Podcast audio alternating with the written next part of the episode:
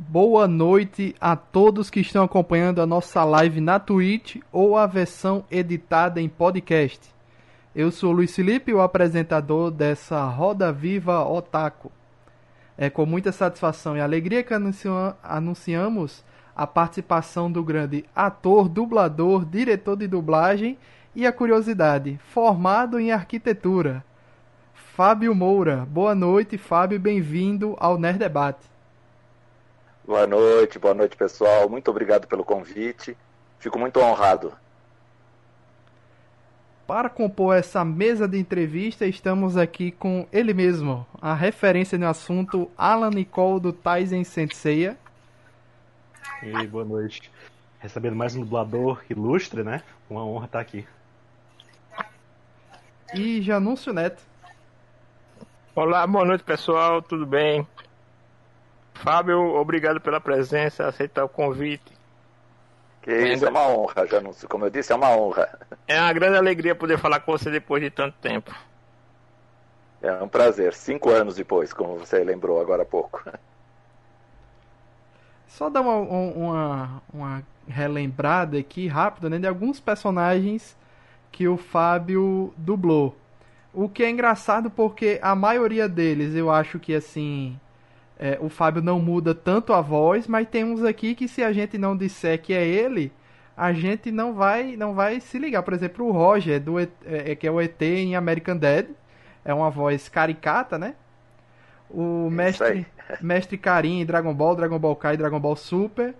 E o Cleveland Brown em Family Guy The Cleveland Show. Acho que são os mais caricatos e, e, e fora da, da voz normal, né?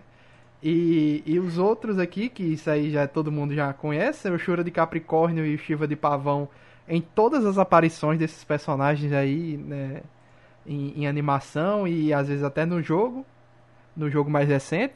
O Gendo Ikari em Neo Genesis Evangelion. É, o Ong em Doutor Estranho e Vingadores Guerra Infinita e Vingadores Ultimato. E o narrador de Pokémon na primeira e da terceira a décima oitava temporada do anime. É, mas, mas, Fábio, é o seguinte. Uma pergunta que a gente sempre tem feito aqui pros dubladores. Pros dublador, eita, para os dubladores. A gente já recebeu aqui o Luiz Antônio Lobui e o Carlinho Silveira. E cada um tá contando a sua experiência durante essa, esse momento de pandemia, né, de isolamento social. Como é que tá, como é que foi, né, o início disso tudo, trabalhar de home studio, home office e eu, eu vi sua foto no Instagram e eu peguei elas aqui para colocar pro pessoal ver na, na live. Vou colocar aqui, ó. Na, tal, na, lá na, no vídeo já está a foto do seu home office. Acho que aqui é um tablet, né? Um microfone super profissional, tudo isolado, né?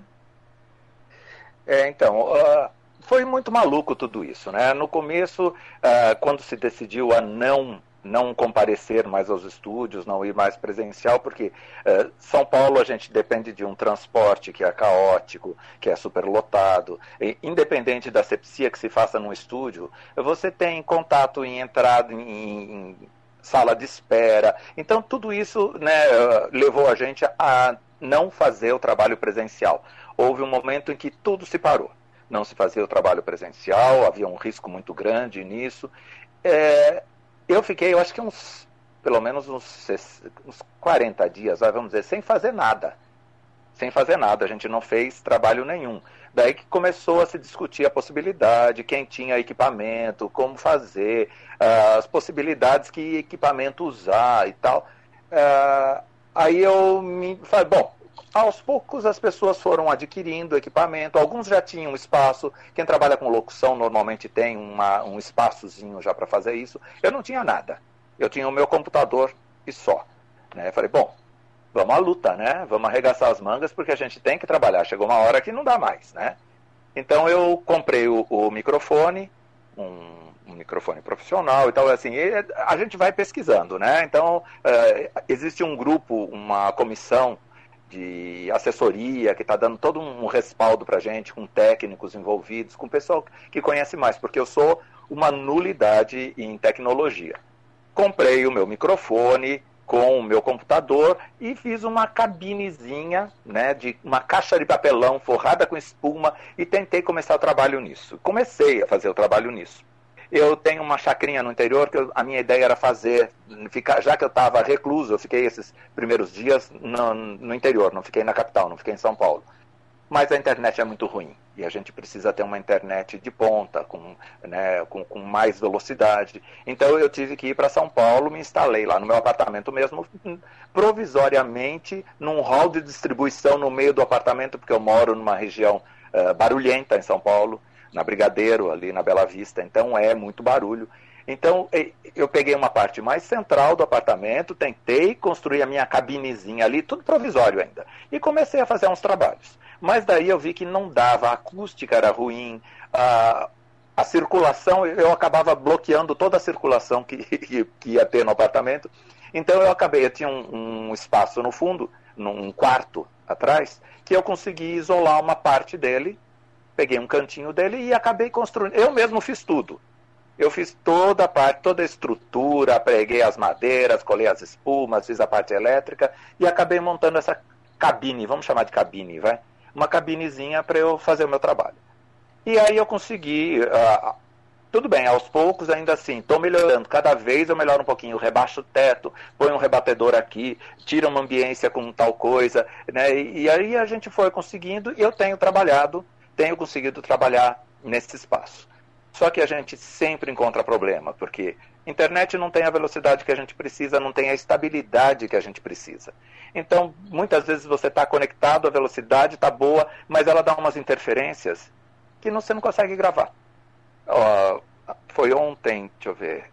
Ontem eu tinha um trabalho na hora do almoço que eu não consegui fazer. Então tem muita coisa que a gente tem programado, tem agendado, uh, no horário certo. A gente vai lá, o, o estúdio manda um link, já mandou o texto antes, então você baixa. Por isso que eu estou com tablet, porque uh, sem, imprimir os textos seria loucura. Então eu trabalho com um tabletzinho onde eu baixo os textos e sigo por ali.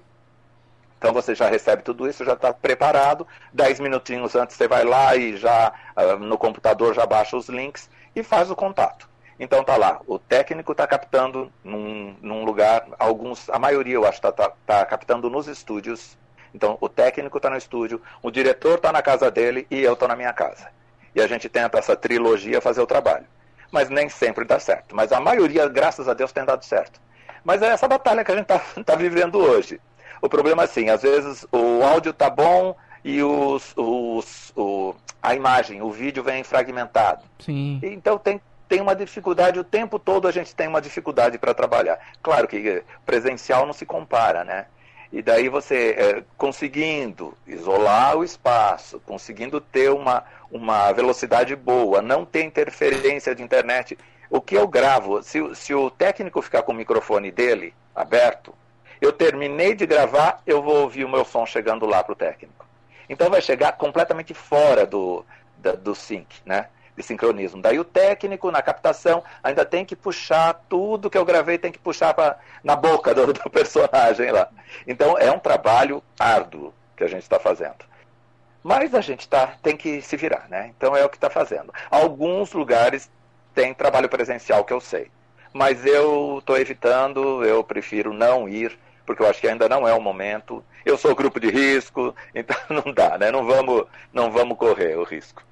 E esse Muito microfone bem. aí é de extrema qualidade, porque para comprar um microfone aqui melhor para eu gravar os nossos podcasts, eu pesquisei e tal. Esse aí é, é top de linha. É, o Yeti é, é, o Yeti que eu uso, né? O é. microfone Yeti. É USB, então ele não ele vai direto, você liga direto no computador, o microfone. Por isso que eu tenho desse também, que ele é mais ele é mais simples em termos de equipamento, né? Mas é um microfone bom, sim. É um, foi a indicação de, de um, uh, de um técnico de um estúdio, né, de, de um cara que faz uh, o serviço técnico para o estúdio. Ele deu algumas indicações e eu vi dentro do que, eu, do que dava para arcar, né, e acabei investindo nele. E é um microfone legal, sim. É, muito, muito. E, e a tendência, Fábio, assim, num futuro próximo, final 2020, 2021 a tendência é realmente, por enquanto, sem vacina, continuar no home office. E os estúdios e os dubladores, todo mundo tá ciente, né? Assim, tem um acordo geral, né? Porque o Carlinhos citou que antes é, tinha uma legislação de vocês para evitar home studio, mas como é uma necessidade, tem que ter, né? Tem que ter. Tem que ter. Eu acho que assim é, é o emergencial e é a, foi a saída que a gente encontrou no momento, né? Porque eh, não que seja bom, eu não acho bom não, eu não gosto, eu prefiro o presencial é muito melhor, mas eu acho que não é o momento não. E eu sei que tem, como eu te falei, tem estúdios que estão trabalhando presencial, tem gente indo, então assim, eles uh, revezam, sabe? Um cara grava num estúdio, daí o outro que vai gravar no outro estúdio, mas eu não sei, eu acho muito complicado você. É, é, roleta russa, eu falo que é uma roleta russa. Eu não quero praticar isso por enquanto, não. Muito bem. Né? Quem, quem, garante, quem garante que você vai ter toda uma asepsia das coisas, né? É, é muito complicado, é muito complicado.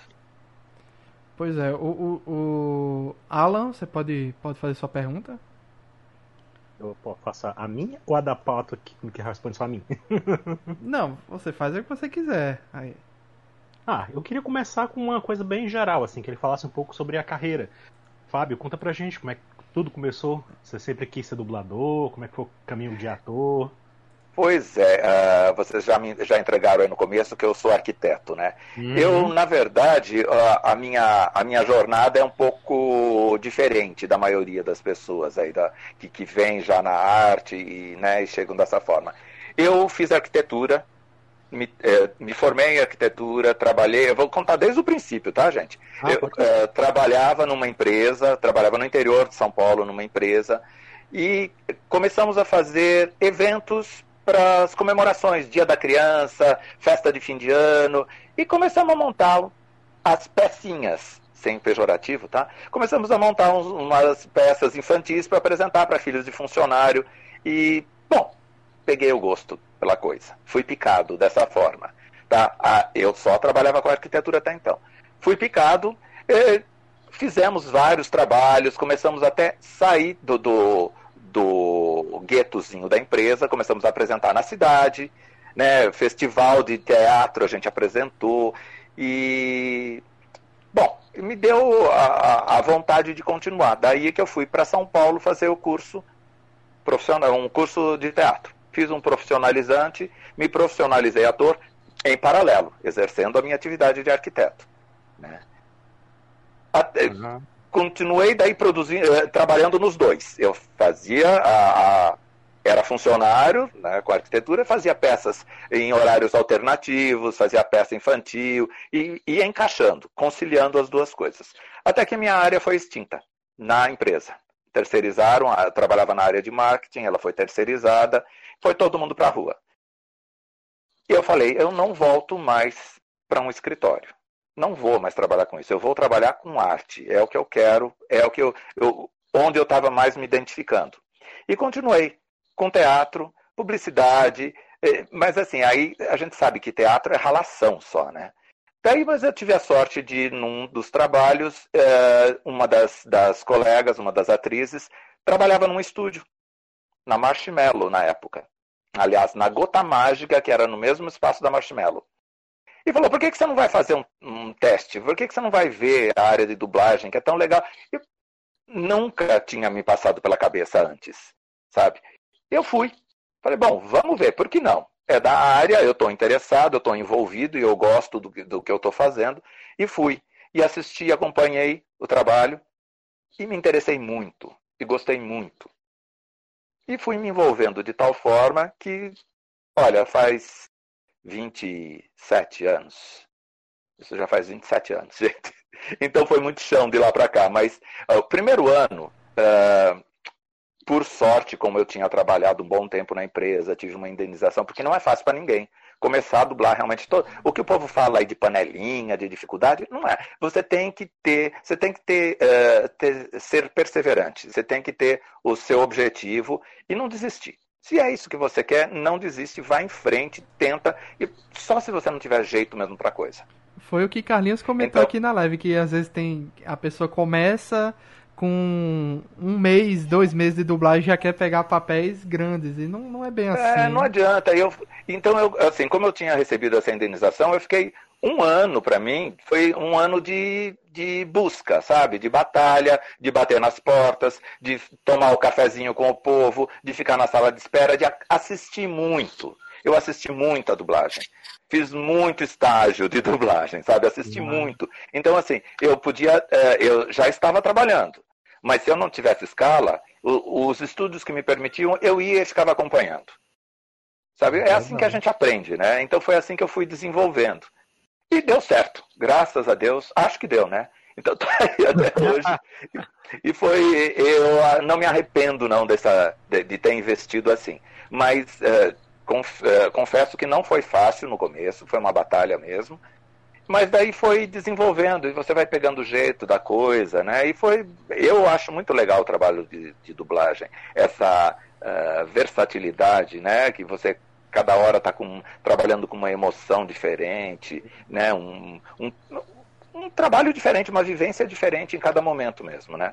E cada, cada estúdio diferente que você vai é, é, um trabalho diferente, cada diretor diferente que você passa é um trabalho diferente. São, a gente se desafia a todo momento, né? Não cai na rotina. É. Não cai. E deu não tão cai. certo que, você... que até você, você tem de carreira o que eu tenho de idade. Eu nasci em 93. então, tá Mas a, a, rotina só vai cair assim levemente se você tiver uma série grande que você tem que fazer muitos episódios e tal. Mas é uma rotina que, na verdade, não é rotina, porque é uma, uma variedade tão grande de emoções no, no próprio. No, num personagem só, né? Então não tem, a rotina realmente não existe. E qual foi o seu primeiro grande papel, você lembra? A dublagem? Lembro. Meu primeiro grande papel foi o Batman Val Kilmer, o Batman Eternamente. Uhum. Que eu, eu tava com. Eu tinha acho que dois anos e meio de dublagem.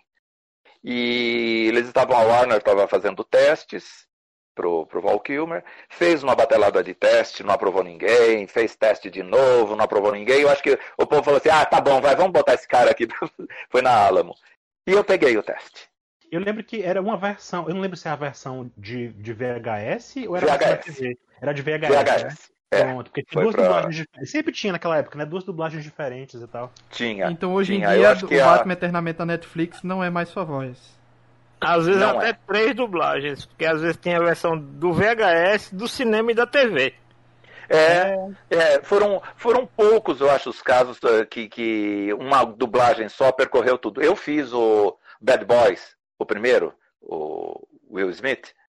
É, hum, eu fiz, hum. a gente du, é, foi dublado, isso também é, é, era, também estava recente. Eu acho que foi logo depois que eu fiz o Batman, eu fiz o Will Smith aí no, no Bad Boys.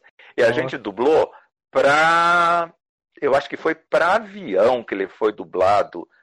Eu sei que Caramba, acabou que passando na Bandeirantes, passou para é, é, tem a dublagem para avião. A impressão que eu acabou. tenho, eu não sei se, eu não sei se é assim na realidade, mas a impressão que eu tenho é que a versão que fica depois acaba indo para Blu-ray ou coisa assim, ou que fica nos streams, costuma ser a que fica mais, mais em vigência, né, popular, a que cai na Globo, por exemplo, né, uma coisa assim, não é? É isso ou não tem essa regra? Eu, nada a ver? Eu, eu acho que não tem uma regra não, viu? Não, né? Eu acho que não tem regra não, porque muitos eles mandam redublar. Eu sei que o, o Bad Boys é, para 5.1 ele foi redublado e não me uhum. chamaram para fazer, eu não fiz. Mas a versão que eu fiz passou na Band, passou na Globo, uh, saiu em VHS. Uhum. E passou assim, só não passou no cinema porque na época não estava passando esses filmes dublados no cinema. Passou em todos os lugares. Essa versão que a gente fez. Daí quando foi para o 5.1 foi redublado. Eu sei que existe um foi grupo. Foi redublado de... e daí acho que usaram o elenco do Rio. É, existe um grupo de uhum. pessoas, Fábio, que é, já anúncio aí e, e o Alan devem conhecer, que estão em busca de salvar essas versões das, das primeiras dublagens e, e, e, ter isso, porque assim, se deixar para o stream, ela vai se perder na história. Porque não tem arquivo é. disso. Então tem gente em busca de, de ter esses arquivos guardados, porque é, normalmente a primeira dublagem é a que mais marca, né, as pessoas. É, é né? É a, é a primeira, né? Depois a segunda já, sei lá, para quem viu aquela primeira é, é o que fixa, né? aquela primeira versão. Ah, mas eu tenho, eu tenho uma, uma, uma, eu tenho uma admiração, eu gosto muito, me, me soa muito bem no ouvido aquelas dublagens antigas de séries que foram dubladas assim pelo, pelos primeiros dubladores, aquelas coisas assim, meio, meio de. Sei. Parece radionovela, sabe? Você escuta. Aham. A dublagem é diferente. A- Algumas animações da Disney, mesmo com o passar do tempo, eles preservaram as primeiras dublagens, né? Então você escuta, você vê uma diferença na, na, atuação, né? Na forma como os dubladores falavam naquela época, é, é bem legal. O filme dos anos 80 também, 89. Apertem os cintos que o piloto Sim. sumiu. Tem a dublagem Nossa, é um clássico.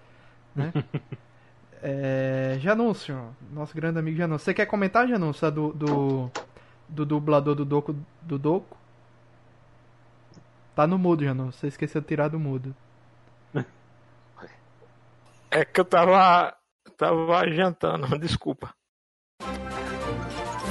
Mas assim, a gente teve a notícia do falecimento do Araken, que era o dublador, assim. Pros fãs de Cavaleiro, é- ele é mais conhecido por dublar o Mestre Ancião, né? Não Uhum. necessariamente que ele dublava o Mestre Ancião e o Doco, que eram duas, dois dubladores diferentes, né? Ele foi a primeira voz do Cassius, ali naquele primeiro momento, quando o Ele tá Mestre Ancião primeiro ainda. episódio, né? É, tá no primeiro episódio. É. Janúncio? Acho que alguém Aí? foi falar alguma coisa com ele. É. É, exatamente, só um minuto. Só um minutinho. Aí, no caso, ele participou, porque como o próprio Barolo falou pra gente uma vez aqui em João Pessoa, e o, o Lubui confirmou, é, tinha aquele, aquela escala dos dubladores ali no começo, e aí depois começou a aparecer personagem novo, né? Então, no caso, ele começou dublando Cassius, e quando o Mestre Ancião apareceu, ele foi introduzido para dublar desde a primeira versão e aí perpetuou por todas as versões que tiveram, né? Mas pelo que eu vi até uma homenagem que a do Brasil mandou no YouTube, uma homenagem a ele, ele já era um ator de longa data, né? Ia ter trabalhado em muitos em, eh, projetos, cinema, teatro, Sim. Sim, o novela. Araquém, o Araquém é bem das antigas, sim. Ele fez muita coisa, muita coisa. Vocês tinham alguma relação, assim? Você chegou a, a conversar, conversava muito com ele? Como é não, que eu, só uma relação profissional só mesmo, mas ele era muito gente boa, só encontrava com ele no estúdio só, não, Uhum, não tive, não tive grandes contatos com ele além do profissional, uhum. né? Mas era um cara muito honesto, muito, sabe, justo Ele parecia ser e muito um, querido, um né, na dublagem. profissional muito legal, né? O trabalho Uhum. dele era muito legal, É, uma voz muito legal, aquele grave, né? Aquela voz grave, é uma judiação mesmo.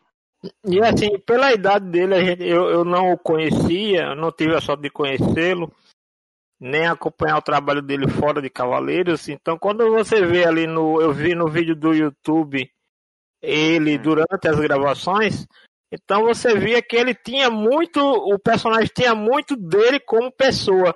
Ele, você via que ele nem mudava tanto a voz para interpretar aquele personagem. Meio que ele estava jogando toda. Como se ele estivesse jogando toda a experiência dele de vida naquela interpretação, né? Naquela- É, é, porque ele é bem aquilo, né? Bem um, um, um senhorzão, assim, com aquela voz retumbante. E ele tinha aquela voz, como eu falei, de, de, de radialista, né? Coisa bem É. assim, diferente, imponente, assim. Ele, tinha- ele, era, ele dublou o Space Ghost, né? No passado. A voz dele, você vendo o, o desenho do, do Space Ghost, você vê como era a voz dele na, na juventude, né?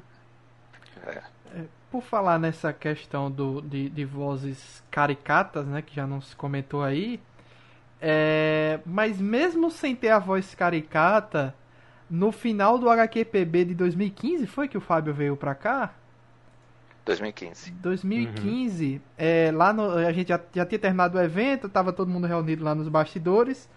Eu não tinha percebido, Fábio, que você era dublador do, do você fazia a, a a narração de Pokémon. Eu só percebi quando você falou a frase a frase do do A frase clássica da introdução foi: Eu não me esqueço desse momento. Eu tava no painel com eles É. e, e quando o Fábio falou a frase clássica da abertura de Pokémon, todo mundo, é incrível, eu não me esqueço. Todo mundo ficou assim: Meu Deus, é ele.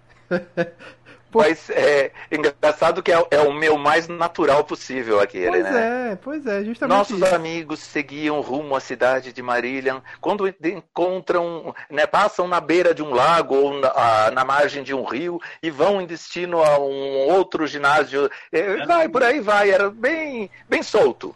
Né? É tão parte natural da gente que a gente não liga o nome à voz até que essa pessoa fale na nossa frente. É muito engraçado isso, né? E como eu disse aqui, tem tantas vozes aqui mais caricatas, né? Que é mais difícil você identificar. Mas quando uhum. vem essa daí do, do Pokémon que você fica, caramba, era ele o tempo todo aqui na nossa frente. Mas, assim, é, é, foi um choque pra gente, porque assim, quase 20 anos, não sei se passou de 20 anos, você e toda a equipe clássica de Pokémon dublando o anime. O que foi que aconteceu, Fábio? Que todo mundo assim saiu e trocou, trocou de cidade, foi para o Rio, como é que foi? Né, pois é, o problema foi esse, né? Que não é, mudaram para o Rio de Janeiro, não sei porquê a gente não consegue entender algumas coisas do distribuidor, né, do dono do produto, porque o trabalho era feito em São Paulo. aliás, eu já não entendia porque alguns longa durante o processo todo, enquanto a gente gravava a série em São Paulo, teve longa-metragem gravado no Rio, hum. né? Então eu não, já não sabia por que que faziam isso. Mas deu aí foi até a 18ª temporada, ou acho que a 18ª já foi para o Rio. Não, aqui, aqui consta como da. Foi a primeira da... e depois da terceira a décima oitava. Tá, então foi a décima nona que foi pro Rio. Foi pro Rio, simplesmente assim, foi pro Rio. Entendeu? É. Eu suspeito que seja por causa da distribuição mesmo, né? Porque é. os filmes do Pokémon geralmente era, era, se não me engano, tinha a ver com a Warner Brothers também, né? Na distribuição. Ah. Aí eu acho que eles acabaram direcionando por, sei lá, por alguma coisa de questão contratual, sei lá. É, eu lembro que foi um choque já quando trocou o Fábio Lucindo porque ele foi para Portugal. Aí hum, logo depois é. anunciaram que trocou todo mundo e todo mundo, como assim, gente? O que é que tá acontecendo? E o próprio Fábio tinha dito que não tinha problema, que ele conseguia dublar de lá, tanto é que ele participou da dublagem do Kuririn, de Dragon Ball Super, etc. Mas enfim, é coisa de, de, de distribuição, de estúdio, é, é, é difícil. Mas os fãs ficaram tristes, né? Não, não, não deixa de. É.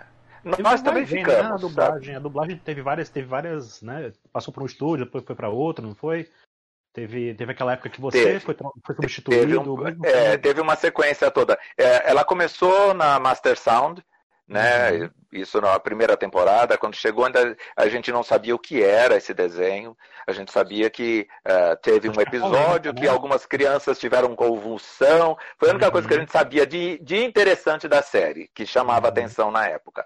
Mas era mais um desenho que estava vindo. Me entregaram e falaram, oh, você vai fazer, escolhe aí os personagens. Para você ter uma ideia de como a gente não sabia o que era, foi feito o teste até para o Pikachu. E depois vieram, quando veio, chegou a ME, a gente viu que tinha todos os, os bichinhos, né, todos os Pokémon, chamado de bichinho, todos os Pokémon tinham os, uh, já vinha na ME. Né? Uhum. No início, os, os nomes deles era, eram traduzidos, mas daí como o, o Pokémon faz o som do nome dele, não tinha por que a gente deixar no português. Então você tinha que uhum. deixar o mais próximo possível daquele. Então, assim, muita coisa a gente regravou do começo por causa disso, mas não, não se tinha ideia do que era. Mas, enfim, começou na Master Sound. Eu fiz, uh, escalei o pessoal, escolhi um pessoal para o teste, foi feito o teste, a gente selecionou o elenco. Uh, e, bom, aprovou o elenco, a gente trabalhou o primeiro ano. Segundo ano já foi para a BKS. Aí a, vai entender. Não entendo. É, são negociações, né? Aí, business. Estamos falando de negócios. Então, foi uhum. para outro estúdio. Na época, eu estava muito. Compro... É, eu dirigia na Master na época, né? Que eu já tinha terminado. Eu estava atolado de trabalho. Eu passei todas as informações que eu podia para a BKS e falei, mas eu não vou fazer porque eu não tenho condições, eu não quero prejudicar vocês. E como era um narrador, eu tinha feito só o primeiro ano, achava que ia ser só aquilo, né? Aí foi feito o segundo ano da BKS, já saiu da BKS e foi para o Paris. Terceiro ano foi para o Paris. Uhum. Paris me chamou de volta, eu já estava mais tranquilo na época, falei, bom, tudo bem, vamos fazer. Fiz lá com o Paris e acho que foram duas ou três temporadas no Paris. Depois foi para Centauro. Daí na Centauro ficou um bom tempo, passou pela direção da Gilmara, depois para da Márcia Regina. Que daí foi, seguiu até o 18º ano. Então teve assim todo esse percurso também. E não adianta, você muda de estúdio, você muda tradu os tradutores, a equipe de tradução, e são linguagens é, é, que, que, vão sendo apropriadas, né? Então hum. muda, a, a, gente percebe que mudou. Sabe, não é o mesmo, não, não tem a mesma fluidez, ou não tem o mesmo, o mesmo molhinho que a outra tinha, né? Então é eu acho. Fosse muito... uma assinatura, né? É, eu acho, perde um pouco a identidade que poderia ter. Mas. E foi uma decisão ah, que que muito acertada, gente... viu, Fábio? Vocês não traduzirem. Foi questão do, de vo... decisão de vocês não traduzirem os nomes dos Pokémons ou, ou vindo do cliente? É... Não, a gente chegou à conclusão que não dava para traduzir. Estava vindo, eu recebi os textos a princípio, tudo traduzido, os nomes, quando a gente começou a trabalhar. Mas daí a gente viu que não tinha condições, porque eu uh, falava do pombo e uh, pidioto, sabe? Uh, pidioto, né? Então não tinha como, né? Sandman, ou areia, não sei das quantas, ou tatu bola. E não dava. Então você tinha que seguir uh, próximo daquilo porque estava falando o nominho dele. Foi a né? decisão mais acertada de todas lá no início. Não é? E daí, mas é, você sabe que isso ainda é, a, a gente deixava um pouco abrasileirado ainda, para não ficar difícil de se falar. Mas daí, uhum. quando teve um determinado momento aí do processo todo, que o Pokémon ficou internacional, internacionalizou tudo, ou globalizou tudo, então tinha que ser dito exatamente igual em todos os lugares. É, exatamente né? isso. Porque no pra, Japão, pra eles têm a... Os tem a pronúncia é. lá, né? Eles têm um nome diferente na maioria dos pokémons lá, né? E o resto do mundo ficou com a pronúncia única para normalmente a França às vezes mudava algumas coisas, né? Estados Unidos gosta, já gosta de alterar tudo, né? É que nem o, Buba, é, então... o Bulbasauro, ninguém, quem é fã das antigas, nunca vai chamar Bulbasaur. Vai sempre chamar Bulbasauro, né? É, então. É, é essa brasileirada que eu te falei que a gente dava, né? É. Ficava Bulbasauro. Mas é. de repente tem que falar Bulbasaur, porque ó, pode lançar o boneco e o boneco vai falar assim, então tem que ser desse jeito. E é, era assim. Escreve, era... Hoje em dia a gente escreve Bulbasaur, né? Mas a gente sempre pronuncia Bulbasaur. Então. E daí tinha uma, uma, uma um glossário, vinha a referência do, da palavra, né, do, do, nome, vinha a referência e você tinha que seguir exatamente aquilo que estava sendo dito. Uhum. Então, ah, não, mas você falou, não está tão enroladinho o R, você falou um R um pouco mais puxado, faz de novo, e até ficar naquele som, né, ter aquela fidelidade Pra... É, isso deixou muito chato o trabalho, para falar a verdade. Imagina, imagina o, nome dos ataques também, né? Que, que, eles tinham vários ataques, né? Vários golpes é. que eles davam. Era o chicote de vinha e chicote de cipó e por aí. Era folha... Eu lembro que tinha uma, uma, um episódio que eles falavam assim, folha gilete. Aí depois mudou, aí virou que é a marca, né? Depois mudou. É. Né? Folha Navalha, depois virou Folha. Folha... Tinha vários nomes depois, né? Cada... Conforme o estúdio ia passando, ia mudando o nome do golpe. É isso que eu te falei, que perde a identidade, né? Uhum. Nossa, era bem legal. Eu vi o, encontro, o reencontro de vocês no, na live do, do Wendel Bezerra. Do, do Wendel, você viu? Vi, foi fantástico, fantástico. Ah, fantástico. Legal.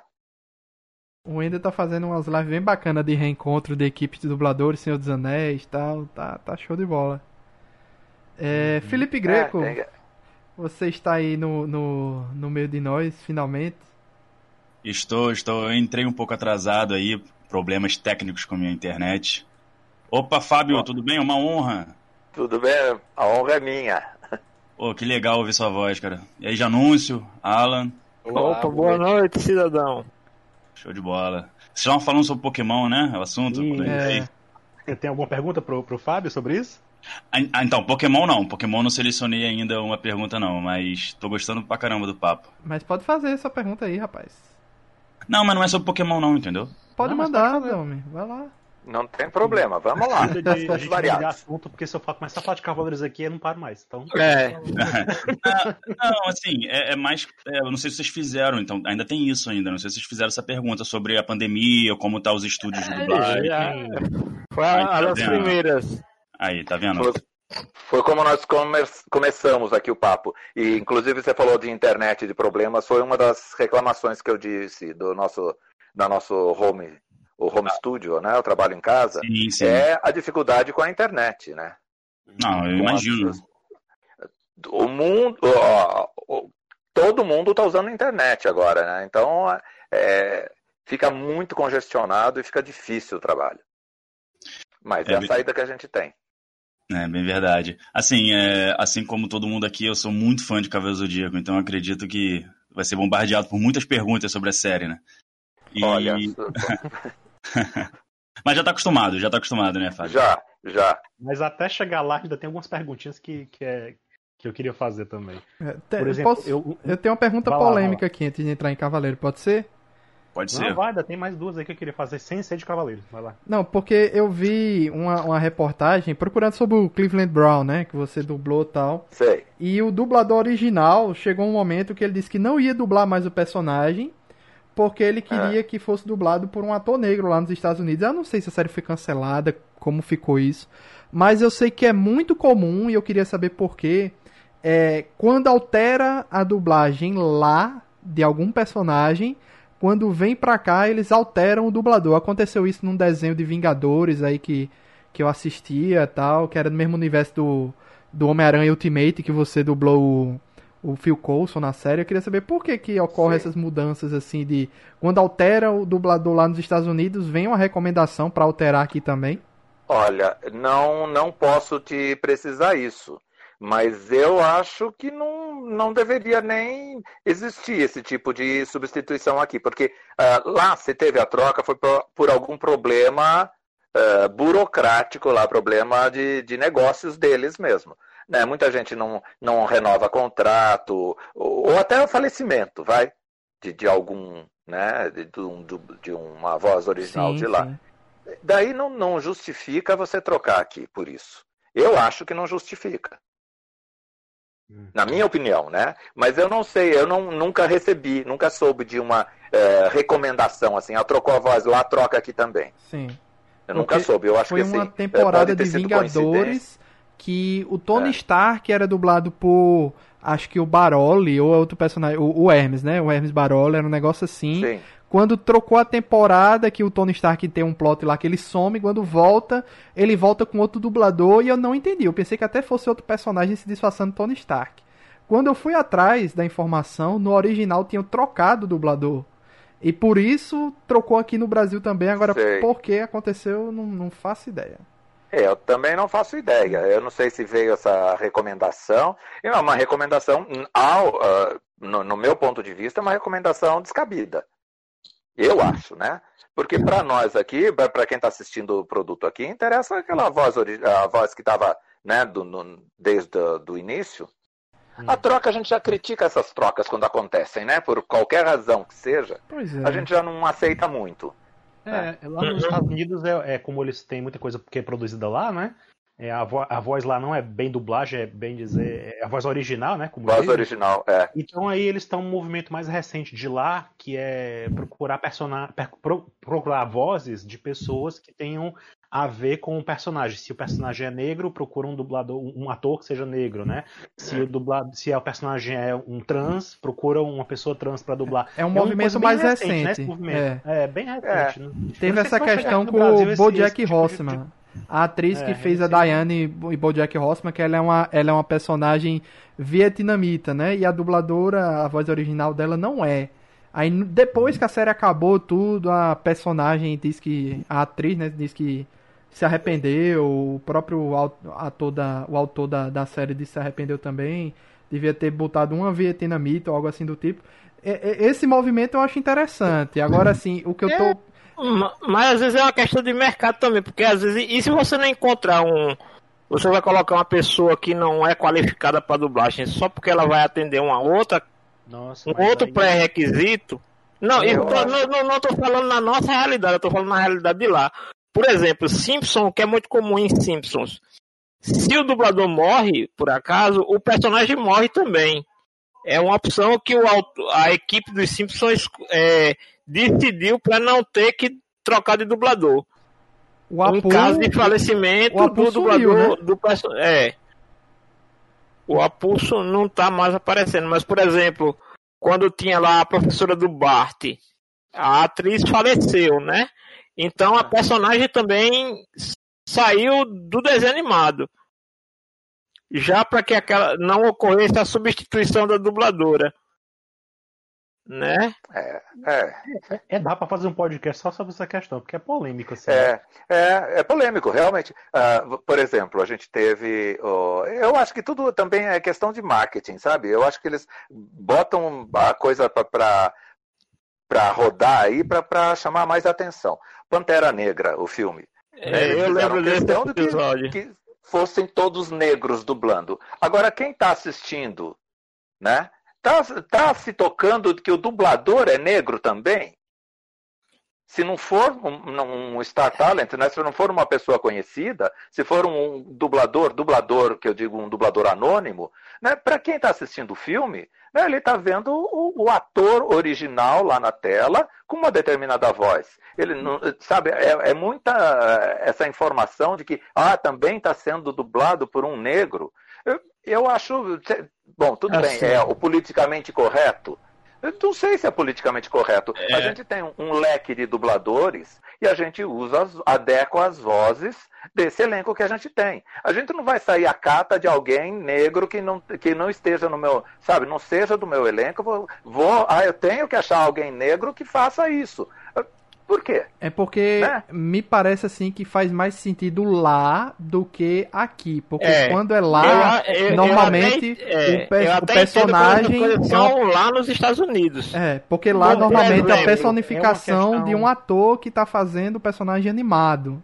E, e lá é uma outra pegada diferente daqui, né?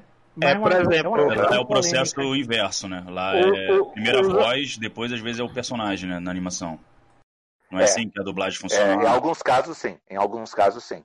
Hum. Você faz, é, você tem a leitura, né? Do, tem a, a, a encenação, vai, e depois sim. vem o desenho em cima, né? É. Por exemplo, ainda falando sobre dublagens que você fez, talvez você nem saiba que fez. Eu fiquei muito contente quando descobri que você, Fábio, dublou é. o Taskmaster, que é um dos vilões do jogo do Homem-Aranha do PlayStation 4. Continuo fazendo. É, eu gosto. Fazendo. É, eu espero que, que tenham escalado você pra Viúva Negra, porque esse vilão vai estar em Viúva Não. Negra. E Não. eu gosto muito desse personagem. É um dos vilões que eu mais gosto, desde a época de quadrinhos. É um dos pois vilões é, que eu mais eu... gosto. De, e a participação dele no jogo é muito legal. Porque ele é o então, único deixa... que o Homem-Aranha não, não vence, é ele. Então deixa eu já eu não sei se é spoiler, mas eu já vou contar aqui. É, eu faço no, no, no, game, eu faço, Taskmaster eu fiz em vários. Essa semana que passou, inclusive, eu fiz um deles. Uhum. Ele tem assim uma participação pequena nos, nos outros que vieram vindo depois. Mas, na Viúva Negra, como é, é, é como é que se diz? Live action. Não, é do, do mesmo do Doutor Estranho, é Marvel? Sim. É Marvel, é, Disney, é Marvel, é Marvel. É do e eu já faço o Wong para eles. Ah, eles não. Benedict, Benedict Wong, eu já faço o Wong no Doutor Estranho, no Vingadores, então eu não posso fazer mais outro. Uhum. Ah, então, então, então meio que a Marvel não, não repete, né? Não repete. Eu nunca tinha percebido. Não, eu não sei se é pensando assim, é de repente se aparecer o Wong e o Taskmaster juntos. Isso, como é que a gente vai fazer? Risco. É, é um Então eles têm essa, talvez essa prevenção, assim, é. mas não, eu mas... sei, a resposta que me deram, porque eu perguntei, é, né, eu falei, ah, Viúva uhum. Negra vai ser tal, vai ser dublado, será que eu vou ter um personagem que eu faço no, no, no game? Ah, mas você já faz, já tem um personagem seu. É, mas é curioso você falar isso, porque agora a gente para pra pensar e não, não tem vozes assim, repetidas, assim, dubladores repetidos na, na nos filmes da Marvel, né? É, não, no universo tem, Marvel mas, não, né? Tem, mas, é, mas alguns personagens que eles pegam pequenos, assim. Alguns personagens ah, pequenos que aparecem aí. Enfim. Mas eu posso pegar oh, esse gancho mas, da Marvel Mas o Fábio deixou um negócio implícito aí que talvez o Taskmaster volte aí no, no jogo do, do Miles Morales, né? Que vai lançar pra Playstation 5 também. Então, né, fica aí pra quem entendeu. Tá subentendido é, aí. Eu não, eu não sei. Olha, mesmo que eu quisesse, eu não sei dizer. É. Porque eu, é, eu recebi lá, é, fazer o Taskmaster, tá? Eu fiz, eu não sei nem que game que é. É, porque o game é mais complicado. Luiz. Eu acho que tá cedo ou não. Eu acho que tá cedo. Né, e também tem isso, né? Às vezes vocês vão dublar isso pegando pelo que o Lobu e Carlinhos e até o Gilberto o Mauro também, quando a gente teve a oportunidade de conversar com vocês aqui em 2015, a Silvia. Às vezes vocês recebem a pauta do dia no estúdio, tem estúdio que só dá a pauta, né? Ó, tem é, a, a, o teu personagem é esse aqui, você vai gravar isso aqui. Não dá, às vezes, o Carlinho mesmo disse que às vezes ele nem, nem tá sabendo qual personagem ele tá dublando naquele dia, a não ser que seja uma série que ele já trabalha há muito tempo, tem coisa que ele entra no automático. Ah, minha Não, gravação mas é isso mesmo. E se, é, a gente faz, é, se é uma série que eu faço, tudo bem. É, se é uma série nova agora, pr primeiro, como se chegou uh, os dois episódios, eu não sou um fixo ainda da série, eu já faço dobras. Sim. Sabe, até, até três, até o terceiro episódio, até três, ele entrando em três episódios não é considerado fixo ainda. Então, a gente tem, pela, pela própria economia do trabalho, uh, você tem as pontas, né? Você vai fazendo as pontas, faz dobras. Você pode fazer três, quatro dobras, dependendo da quantidade de anéis. E então você faz aquilo, eh, de repente vai virar fixo lá para frente. Mas aí você nem lembra que você fez aquelas. Como a gente faz? Né, três, quatro diferentes, é, é difícil a gente. E, e, você saiu do estúdio, você foi para outro, que você fez outros, né?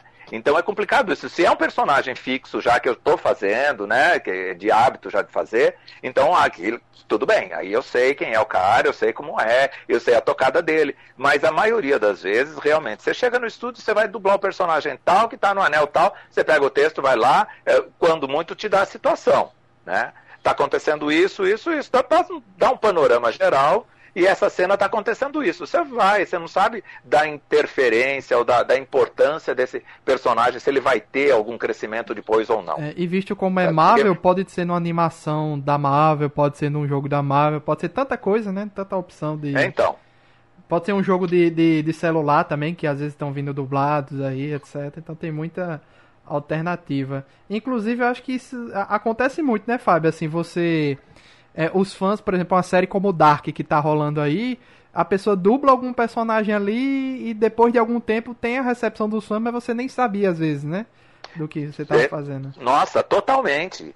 Totalmente, porque é, tem muita coisa né, que a gente faz. Se, não, se uh, você faz um trabalho que não tem ainda um vulto, né, que não tem uma, uma grande divulgação daquilo, uh, você faz, tudo bem, você não, não, não vai menosprezar aquele trabalho, você vai fazer ele bem feito. Né? A gente sempre tenta fazer o melhor possível, mas uh, você não sabe da importância daquilo ainda, né? O, o, tamanho que aquilo vai ficar, o vulto que vai ter. Eu queria até puxar uma pergunta sobre essa questão do universo Marvel, uma curiosidade que eu tenho. É que você fez o, o Wong, não foi? Foi. Como foi dublar Guerra Infinita e, e Ultimato? Naquela coisa toda de sigilo e o pessoal não, não vazar spoiler. Como é que foi a dublagem? Como foi nos bastidores isso? Olha, eu foi dublado, como é, como é que foi? Não, não sei, eu não. Eu, eu... Ah, é engraçado, né? Você, você me perguntar isso, porque assim, primeiro, o, já no Doutor Estranho, quando eu fiz o Wong, é, eu já achei a participação tão pequena que eu não dei tanta importância.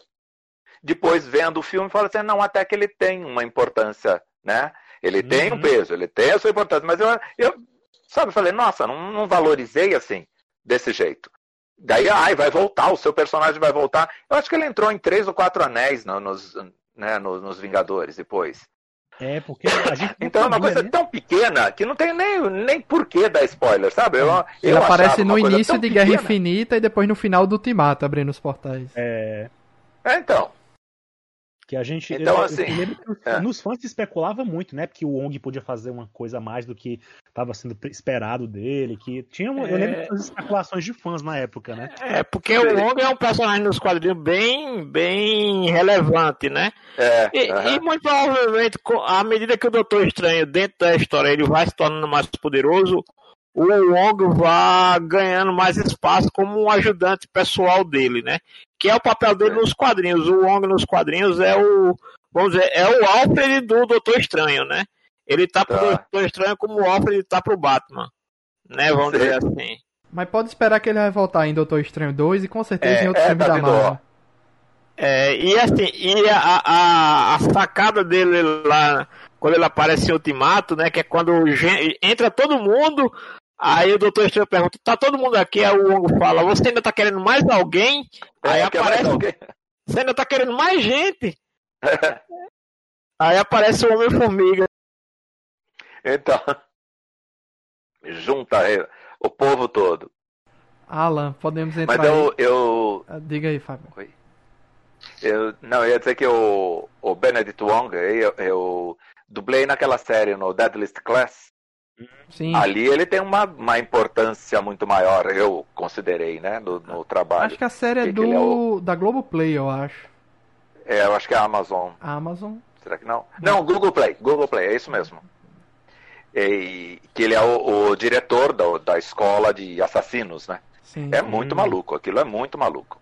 Anunciaram a Existem série junto de, de Ultimato. Quando ele tava em alta em Ultimato, anunciaram a série e a Globoplay trouxe pro Brasil pra pegar o hype do ator, né? O momento dele.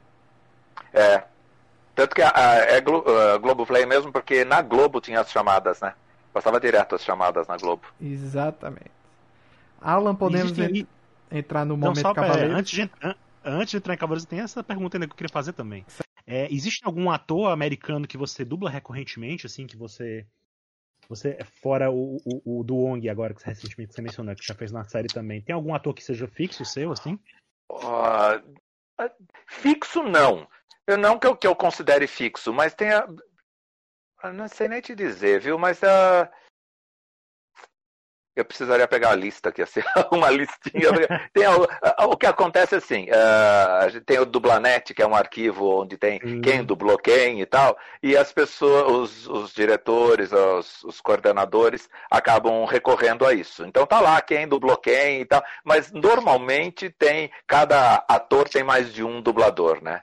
É, eu dublei uns três longas já, o Bruce Willis, os fãs querem me ter a pele, né?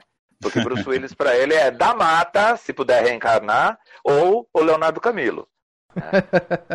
Aí na impossibilidade de alguém de dublar, eu, eu acabei sendo chamado em três, já fiz em três longa-metragem, na redublagem do Quinto Elemento e uns dois últimos aí, eu acho que o Bruce Willis fez. Aí você tá ali Não. quebrando o galho, né? E a galera vem em cima, né? Coitada.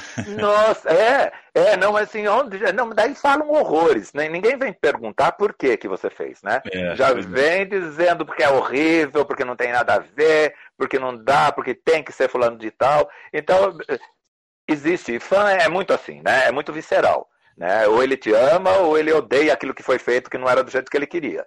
Sim. É a mesma coisa se outro cara for dublar o Shura, né? É, Vai, vai dar problema. Então, mas olha, por exemplo, o, o Benedict Wong, aí, que eu dublei nos Vingadores, eu dublei num filme. du- dublei na série, no Deadliest Class, dublei num outro filme que eu não me lembro o nome, que ele fazia uma participação pequena, acho que em dois, inclusive. E quando foi esse Gemini, que é com o Will Smith, Sim, Projeto foi pra Gêmeo. Foi pra Unidub, ó, é, é recente, hein? Eu fazendo ele em vários, vários ah, ah, canais diferentes aqui. Foi pra Unidub e o Wendell escalou outra pessoa pra fazer lá. É um filminho bem, bem mais ou menos filminho, mas é, É, eu não vi. Eu fiquei sabendo pelo próprio dublador, pelo, pelo próprio dublador que fez, que quando fez, olhou e falou assim, ah, mas esse aqui é o cara que o Fábio dublou lá. Daí foi me falar que ele tinha dublado. Eu, não Mas não aí- sou dono de nada, entendeu? Mas, mas aí em cima Gosto- dessa pergunta.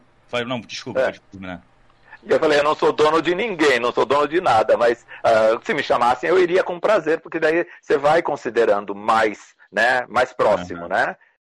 Tá certo. Mas em cima dessa pergunta dos personagens fixos, então você diria que o Shura, ou Churinha, chamado por mim carinhosamente, o Churinha, É. ele Não, é- Felipe, é o- não venha chamar de Churinha não, que você tem um medo do escorpião tatuado no braço. Eu sei qual é a sua aí. Eu vou puxar a sardinha. Você, você, eu acabei de tomar um exposit aqui, cara. Um exposit ao vivo. Não, eu queria saber se então ele é o que mais tempo, né, que você tá dublando assim um personagem, sei lá, é, direto assim, na sequência, sem parar, né?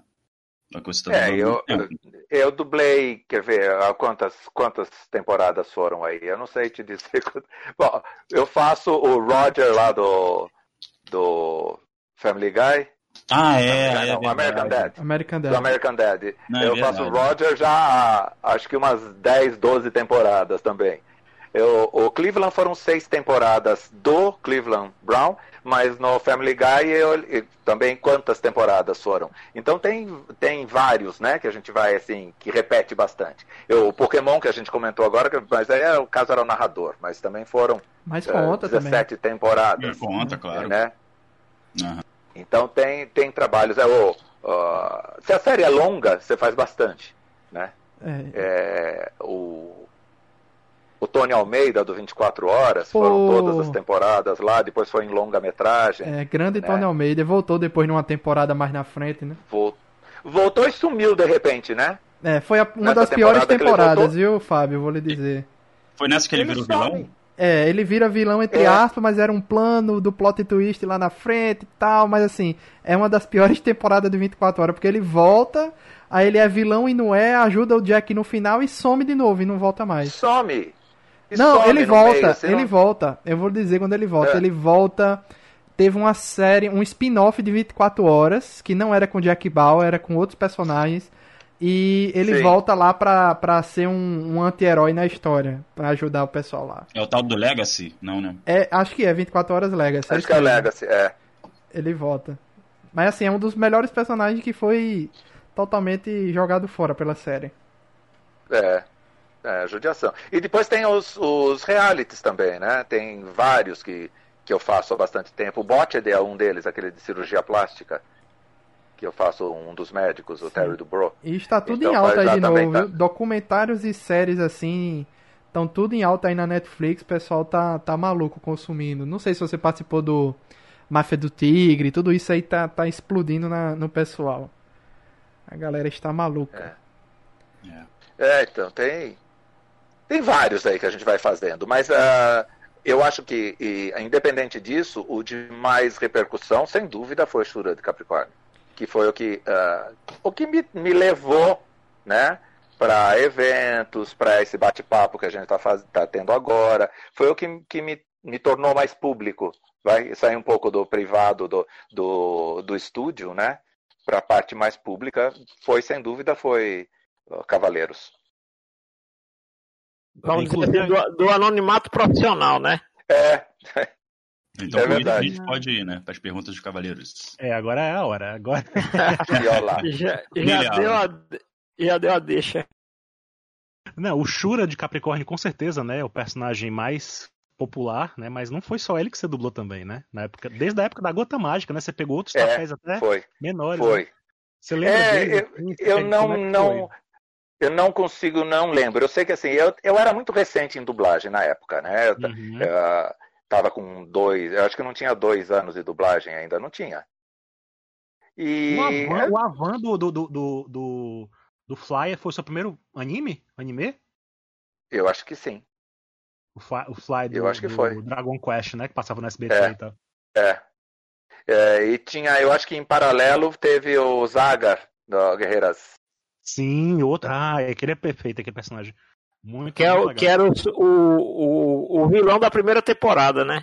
É, e depois ele voltava, depois ele voltava com o irmão gêmeo dele, o Lantis. Um irmão né? gêmeo, é, o Lantis. Nossa, é. nossa. Era um galã, então, um galã foram... camp, ele. Era o meu começo mesmo, foram os primeiros que eu fiz, esses aí. Nossa, o Fly e, Tava é, início. Então, assim, no, no Cavaleiros, da pergunta que você fez, hum. é, eu sei que eu fiz outros, eu sei que ele tinha eles pequenininhos, uns uhum. personagens jovenzinhos, né? Uhum. Mas eu não lembro quem é, eu fiz. Eu lembro que na Adulta Mágica você fez o show Cavaleiro do Céu, né? Que era um dos três Cavaleiros de Aço. Você fazia o Sirius de Cão Maior também, né? Que enfrentou o Seiya numa cena rápida, assim. E o é. Chivo de Pavão, que você inclusive pegou novamente na redublagem, né? Permaneceu. Foi. Tem o Ian de Escudo também, que era do filme da Ares, né? Que também dublou ele. Olha só quanta coisa, hein? É, eles come... começou que a gente pegava, às vezes, às vezes a Gota Mágica tinha uma coisa engraçada, que em alguns momentos eles misturavam algumas vozes, assim, às vezes você ouvia o Jabu e aí ele falava uma frase no episódio que na verdade era você dublando. Às vezes uma, né, uma coisa assim rápida, Sei. uma coisa que, que a gente. Pera aí, mas essa voz não é do, do, do, personagem de sempre. Por algum motivo, tinha algum motivo que eu não sei qual é, não sei se é porque tinha. Uh, o, o, o, dublador na hora tava doente ou faltou, não sei. E aí eles pegavam. tinha que terminar, pode, pode ser. Isso, pode ser sim. Eu sei que na época eu acho que não tinha ainda essa, essa limitação de dobras. Tinha, tinha alguma limitação, mas não com, como ficou depois. Eu não, não sei te precisar como era. Mas, como eu falei, chegavam episódios e você podia fazer as dobras. Né? E de repente aquele personagem voltava. E daí, como é que faz? Daí você. Bom, vamos usar ele mesmo. Né? E, então, a, a, quando você não tem o, o, controle do total, né? você não tem a, a ideia do, da produção toda, fica meio complicado esse esquema de dobras, porque voltam, né? Uhum. Os e personagens voltam, alguns. E como foi, foi essa escalação do Shura, assim, na época? Como foi que você pegou o Shura, o papel? Hum, Baroli. Papai Baroli. Baroli. Baroli que escalou. Sabe, eu não ah, sei nem se ele tinha ideia da. também, porque a gente não tinha muita ideia do, do vulto que isso ia tomar, né? Do, do, uh, do tamanho da coisa toda. A gente foi fazendo, pelo menos eu não tinha. Não sei se era ingenuidade minha não saber na época, mas eu não tinha ideia do tamanho que isso ia ficar. E eu acho que o Baroli também ele foi, foi escalando assim pessoas que estavam chegando, que ele estava gostando do trabalho. Eu era novo ainda na área, eu, Cássius, né? Então deve ter sido por aí que ele escalou e graças a Deus ele me escalou. Achei ótimo. E quando foi que deu aquele clique assim? Quando foi que você percebeu que Cavaleiros era uma coisa diferente, que era que, é, que era uma coisa popular muito assim que, que chamou a sua atenção? Teve algum caso, alguma coisa? Cavaleiros de repente virou uma febre de, de, de, de como é que eu vou dizer de uh, era manchete, né, que passava no começo? Era. Sim, era na manchete. Manchete. Que todo mundo falava de Cavaleiros, falava vai da série, assistia a série e tal, antes de se, de, de se partir para essa pelo interesse pelos dubladores, sabe? A, a, me parece que a série ali foi tomando um corpo, né? Todo mundo falava de Cavaleiros e tal. Eu vou ser sincero a vocês, eu nunca assisti Cavaleiros, gente. nunca assisti do começo assim até o fim, nunca né? Nunca assisti, nunca assisti assim numa tocada só, porque quando a gente faz o trabalho, né? Você vai fazendo, daí tem outro uhum. para você fazer, né? E você vai e nunca, então às vezes perguntam: "Ah, como foi fazer tal cena?" Fui porque eu fui naquela cena daquele jeito que tava que eu estava vendo, sabe?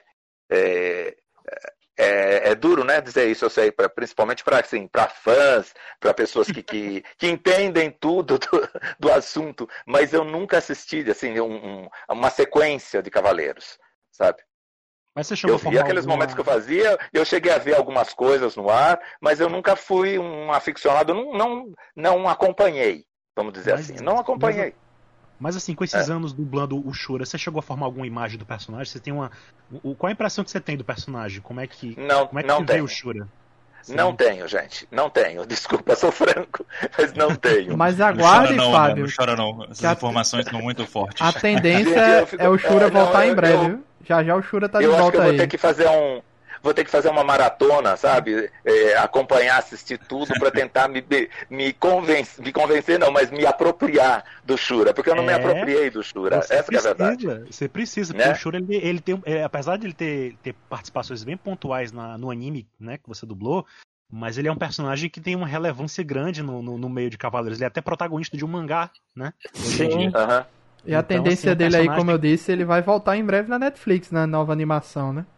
É, no, a, a, a, Alma de Ouro, né? Como é que ficou no não, Brasil? Só o Knights of Zodiac. Knights of Zodiac. É, é, a terceira temporada, não, né? É porque assim, eu sempre falo assim, pergunto, quando a gente teve a oportunidade de entrevistar outros dubladores de Cavaleiros, porque assim, porque no Alma de Ouro, o Soft Gold, vocês têm a oportunidade de, de interpretar mais esses personagens que nessa série eles são os protagonistas. Então, assim, é diferente da série clássica, onde eles aparecem também no arco derradeiro, né? Da primeira temporada, da primeira saga, né? Uhum.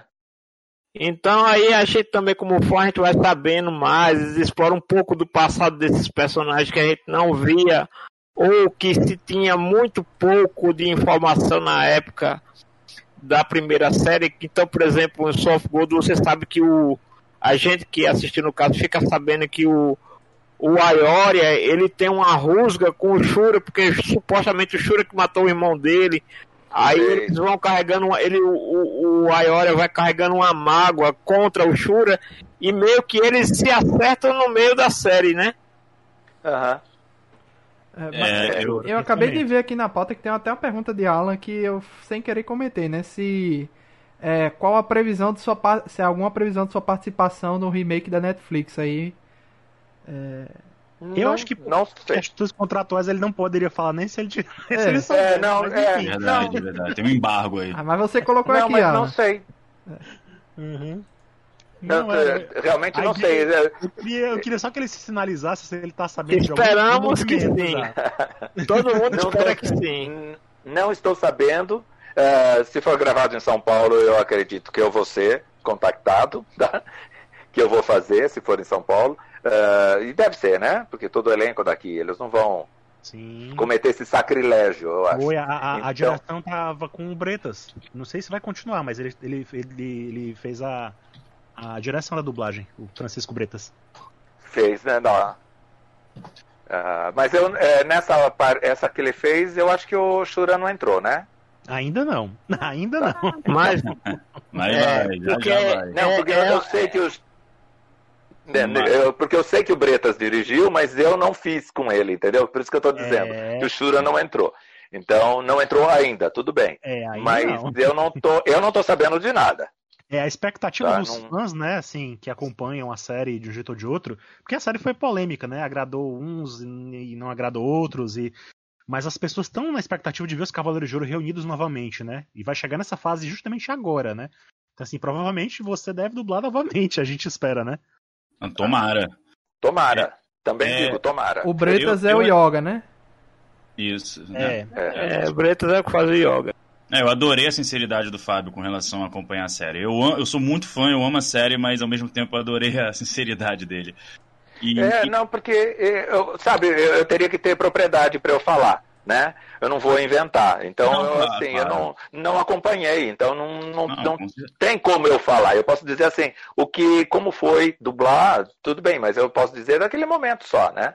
Não, não Sim. sei, eh, não, não tive nenhum envolvimento emocional com a história em si. Isso é É, Não É, espere certeza. que, não espere que o Você- Fábio dê uma de você- ator americano que faz uma ponta em algum filme grande e às vezes o filme nem lá essas coisas ele faz, não, mas porque o papel que o diretor me trouxe para esse personagem era de muito importante para a trama, tinha toda uma importância, né? É, começa a puxar um saco, começa a falar né, abobrinha e tudo mais, mas.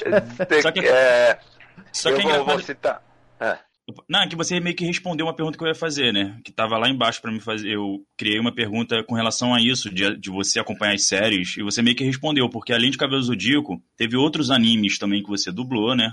Teve o Evangelion, teve as Guerreiras Teve. Mágicas. Ó, o Ah. Evangelho eu posso te dizer que eu assisti porque eu dirigi a primeira temporada, a primeira versão. Ah, olha aí, olha aí que Ah. legal. Foram três tá vezes, vendo? né?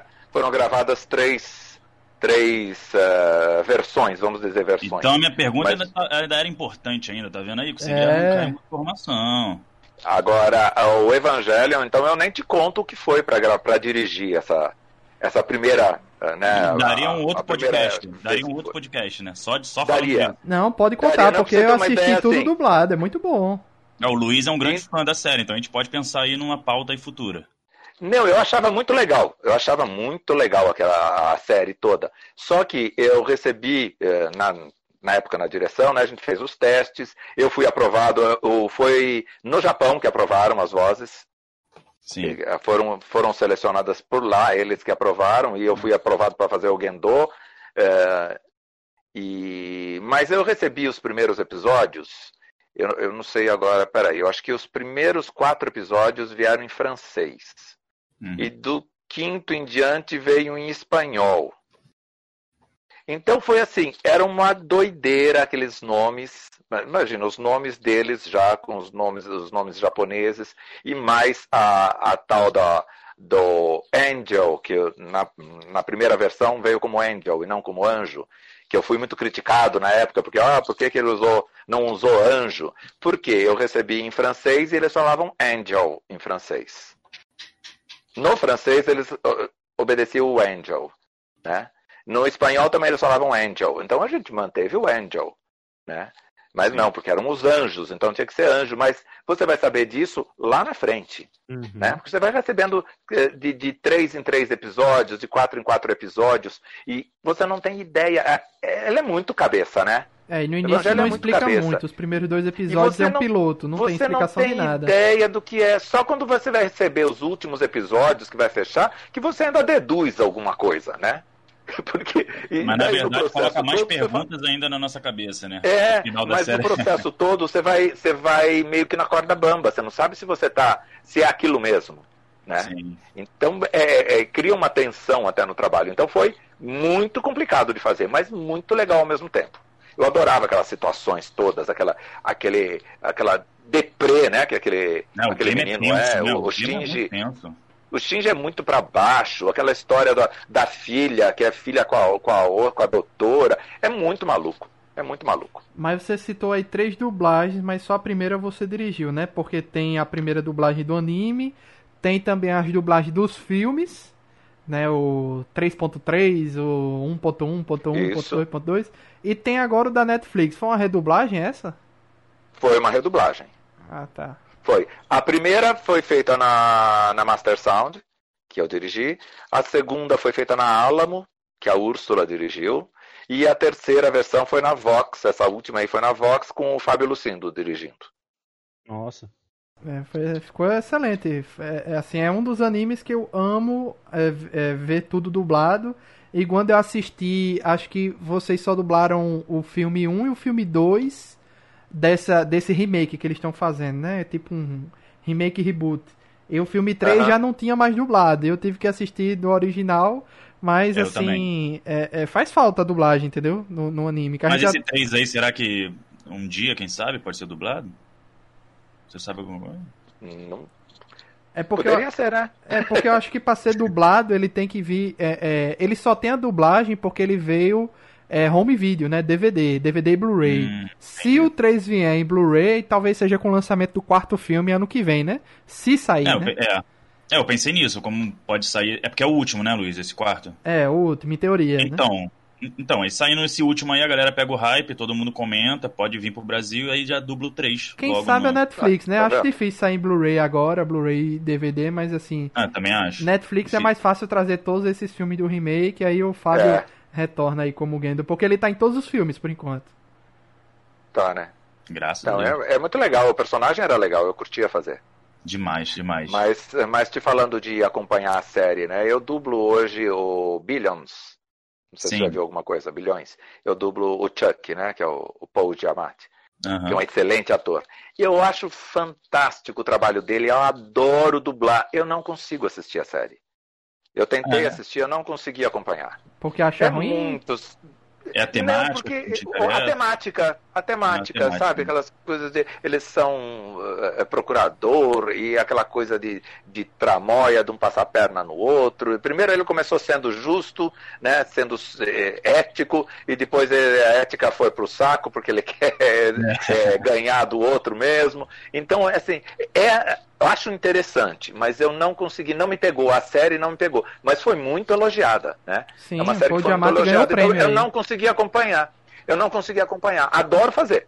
Estou fazendo, inclusive, a quinta temporada, eu acho que está agora. É, inclusive eu, eu ia até perguntar isso que o Carlinhos comentou, que ele, ele tá. ele evita, a partir de uma certa dublagem que ele fez num game, Call of Duty e tal, ele tá evitando dublagens que vão contra alguma alguma questão os princípios, os princípios né, dele, dele, né? né? Então ele tá evitando coisas é, muito princípio dele. coisas muito violentas, ele tá evitando. Então assim, se se colocarem alguma coisa assim que você não curta muito o produto que você tá dublando, ou um jogo muito violento, algo assim do tipo, é, você já teve alguma questão dessa, Fábio?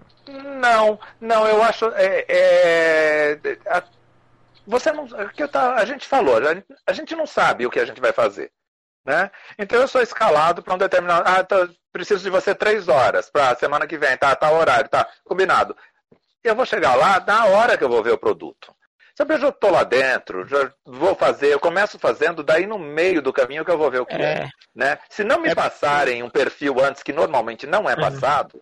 eu não sei nem o produto que eu vou fazer, o produto eu fico sabendo na é. hora. Sabe? No É, é caso, difícil o- você, você ter uma. seguir uma ética dessas, né? É. Eu, eu posso te citar um caso que houve, que foi eu dirigindo, que eu sei, foi no Dexter. O assassino lá, a série Sim, Dexter. serial Sim. killer. É, eu dirigi. Eu dirigi a primeira temporada, que foi na DPN, a primeira temporada. Ah, Uhum. depois foi para outro estúdio e eles refizeram, se não me engano. Mas É, ah, a é primeira mesmo. temporada. É a melhor, uma das melhores. Hum. A primeira temporada eh, que eu fiz na, na DPN, eh, ti- o pai do Dexter, que foi, na verdade, o mentor dele, né? Que ensinou Isso. o Dexter a isso. E eu passei o perfil pro Tira Bosque. O Tira se recusou a fazer. Falou, não, não, não quero fazer. Não quero, não dá, é muito pesado, não concordo com esse tipo de, de, de atitude e tal. Bom, ele não quis fazer. Pronto, não fez. Mas eu passei o perfil para ele do que era. Hum. Ele ficou sabendo o que era, ele não quis fazer. É. Então, é, é, aí foi um caso, mas assim, é difícil te, te passarem um, um perfil antes do que, do que é, né? Então, Entendi. tudo bem, eu posso até dizer, ah, não é, não é contra meus princípios, mas, gente, é, é tão difícil, né? Eu, fazia, dirigi a série Mulheres Assassinas na DPN, né? Se você falar, ah, meu, não, é contra meus princípios, claro que é contra os princípios, né? Mas, pô, é um produto que né, vai ter um monte de público e Mas- não estou defendendo aquilo, eu estou mostrando é, justamente o cruel da coisa, né? Mas teve algum papel, algum trabalho que você lembra de ter que você sentiu muita dificuldade em dublar porque era muito pesado, porque era. Não sei, tem algum, algum papel assim que te marcou nesse sentido? Não, nesse sentido não. Não, tem coisas que a gente faz que a gente se emociona demais fazendo, né? Mas é tudo, eu acho tão, sabe, tão. A gente expurga, né? As coisas. Uhum. Se é coisa ruim, eu, pô, deixa lá, vai pra fora. Isso não me pertence. E pronto. Fica lá com o personagem. O, o que eu lembro que o Carlinhos falou é que ele, depois que viu eh, esse Call of Duty, que a, a dublagem que ele fez, ele não curtiu, é, justamente por uma questão pessoal dele. Então, o que é que ele fez? Ele falou com o- o Endo Bezerra e outros donos de estúdio, de olha, se for para trabalhos com esse perfil assim, assim, assado, não me escalem. Então, quer dizer, ele já pede, não é que ele vai descobrir na hora ou depois, ele, Ele já tá já- dizendo, né? Ele já disse pra todo mundo, ó, isso aqui não é a minha praia. Então, quer dizer, ele já evita de ser escalado. Aham. É, no seu caso, não, é aquela coisa, é a rotina do trabalho e aí foi, né? Você vai no, no automático, né? No trabalho em si. É. É. A gente vai e vai cumprindo, né? Apesar de que é claro que a gente tem as preferências, né? De, de, de, de estilos, né? Para mim, quanto mais ah, sóbrio, mais calmo, mais tranquilo for o personagem, melhor. Né? Aqueles personagens briguentos, é, é- é difícil para eu fazer. É, eu acho que, que eu o seu faça. estilo se aproxima muito com o do Elcio Sodré quando faz esse personagem, que é muito. É justamente isso aí, é uma pessoa mais tranquila, mais assim. Que não altera muito sua voz, né? Que, que Aham. sóbrio mesmo. Até mesmo Eu o já- Taskmaster, apesar de ser um vilão, você vê que é um cara sempre É porque o Taskmaster é metódico, né? Centrado, né? É, é- ele é um cara assim, que ele domina a situação, mesmo quando ele tá, na, ele tá num momento complicado pra ele e o herói tá- tem uma tendência a vencê-lo, ele não perde a compostura dele em momento nenhum, né? Eu ainda tô com o jogo pra É. zerar aqui e quero só ver a participação do Fábio. Olá. E olá. É, então é isso. Alan, você tem alguma outra pergunta aí de, de Cavaleiros? Do Shura? Hum, do Shura. Eu queria perguntar, na verdade, se do- das cenas que ele lembra, qual a que. Tem algum que marcou mais ele, assim, que você lembra, Fábio? Alguma coisa que você tenha marcado mais das que você. das cenas que você fez? Olha, é, qual é aquela briga? Para eu falar da, da cena, eu vou ter que perguntar o que era, né? É, que ele vira purpurina no final. Ai, Ah, na saga de Hades, né? Quando eles se voltam contra contra Pandora e tal, e aí no final eles, eles morrem, né? Eles viram pó, né? No final. Isso, isso. Essa cena foi marcante. Acho que foi uma cena. Foi. Foi, eu me lembro assim da. da, da- da- das cenas mesmo, né? Dos, dos desenhos todos, assim, da, Sim, dessa, desse momento. Que ele, ele, nessa cena eu lembro que ele fala só pro Shura. É uma cena que todos eles ficam muito emocionados, né? Cada um tem o seu, a sua relação, né? E ele lutou, o Shura É. lutou com o Shiryu, né? Nas 12 casas, É, foi aquela grande é. luta e tal. Tem toda aquela questão de sacrifício que o Shura faz pelo Shiryu, né, de, de salvar a vida dele, mesmo naquele momento final. E aí na saga de Hades, nesse momento, ele só faz lembrar o Shiryu, não se esqueça que a Excalibur tá no seu braço, né? É uma fala que ele. É. das últimas coisas que ele diz, né? É, é Excalibur! verdade. É. A minha Excalibur! que isso. É, tem a, a história até das pedras saltitantes, né? Você Uhum. sabe que isso das pedras saltitantes eu fui, eh, eu fui eh, pesquisar até os golpes do, do Shura, Sim. porque eu não lembrava. Né? Eu Uhum. falei das pedras saltitantes, mas eu não me lembrava delas. Depois que eu fui ver, eu fui acompanhar e eh, ver alguns, alguns vídeos, porque eu não lembrava. Também É, a Tem gente uma- gravou faz tanto tempo. E é um né? nome muito É, ruim de poder, né? Kurumada, por favor, É, podia é ter melhorado tem uma isso. teoria, tem uma teoria Não é? existe é, Shura, de- o Shura de Capricórnio, né, a constelação de Capricórnio tem a ver com com, com cabra, né, com aqueles aqueles bichos, os bodes, né, como é o nome? Tem um nomezinho, tem um nomezinho específico, é outro, é um bicho que É, É um que vive nas né? montanhas. Pronto. É um modo montês. Tem um, É. tipo Tem um- desse, tem, tem tipo deles que eles são famosos porque eles ficam pulando nas rochas.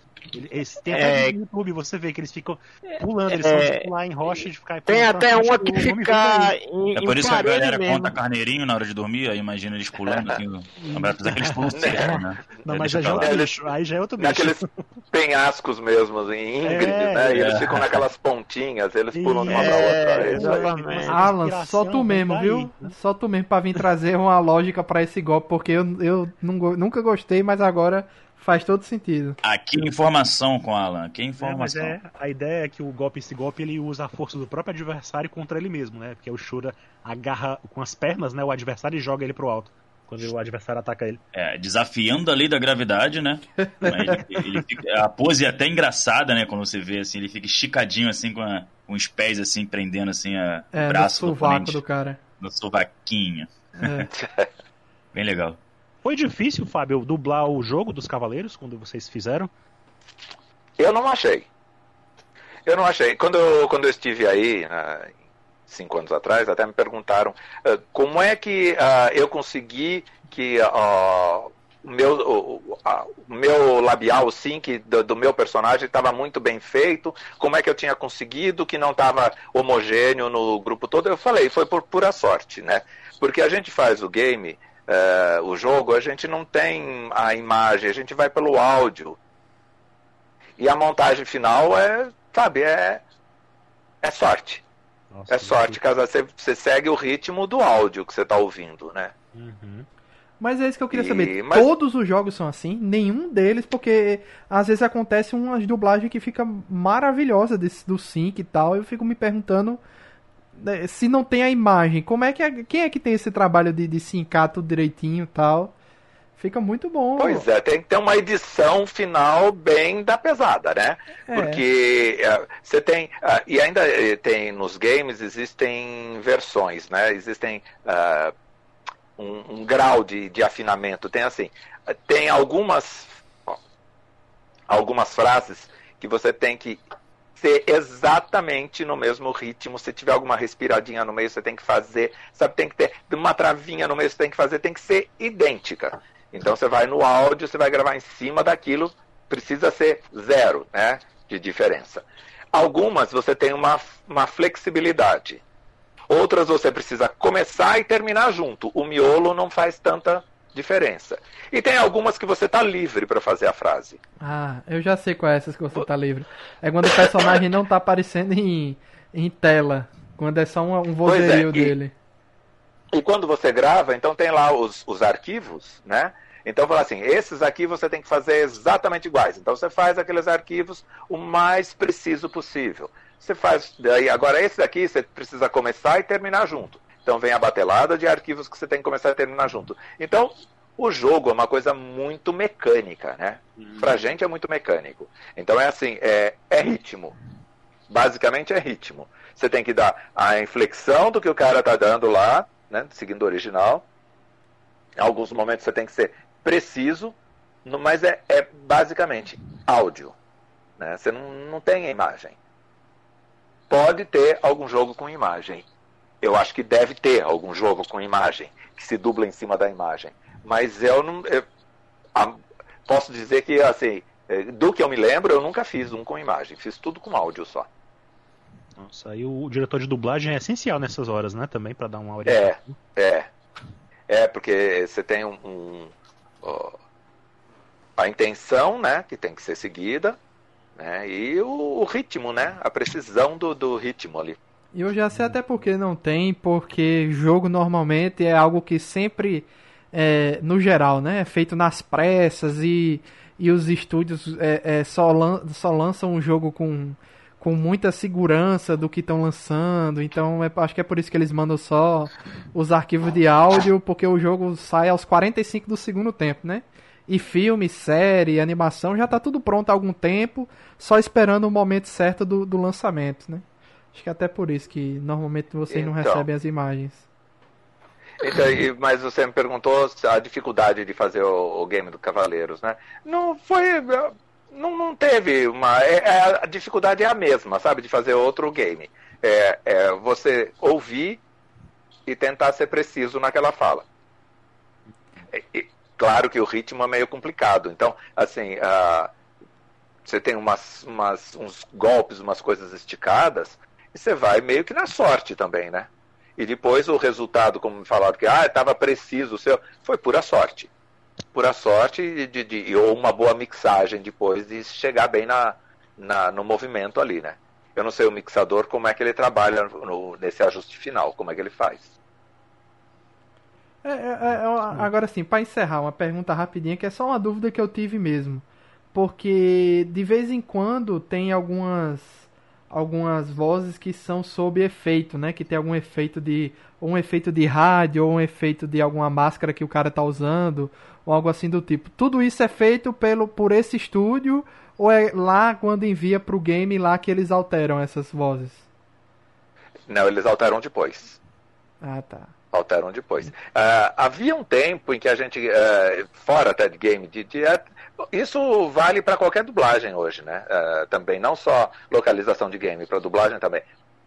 Os efeitos, ou você estava de máscara, né? Ah, a gente dublava pondo a mão na frente.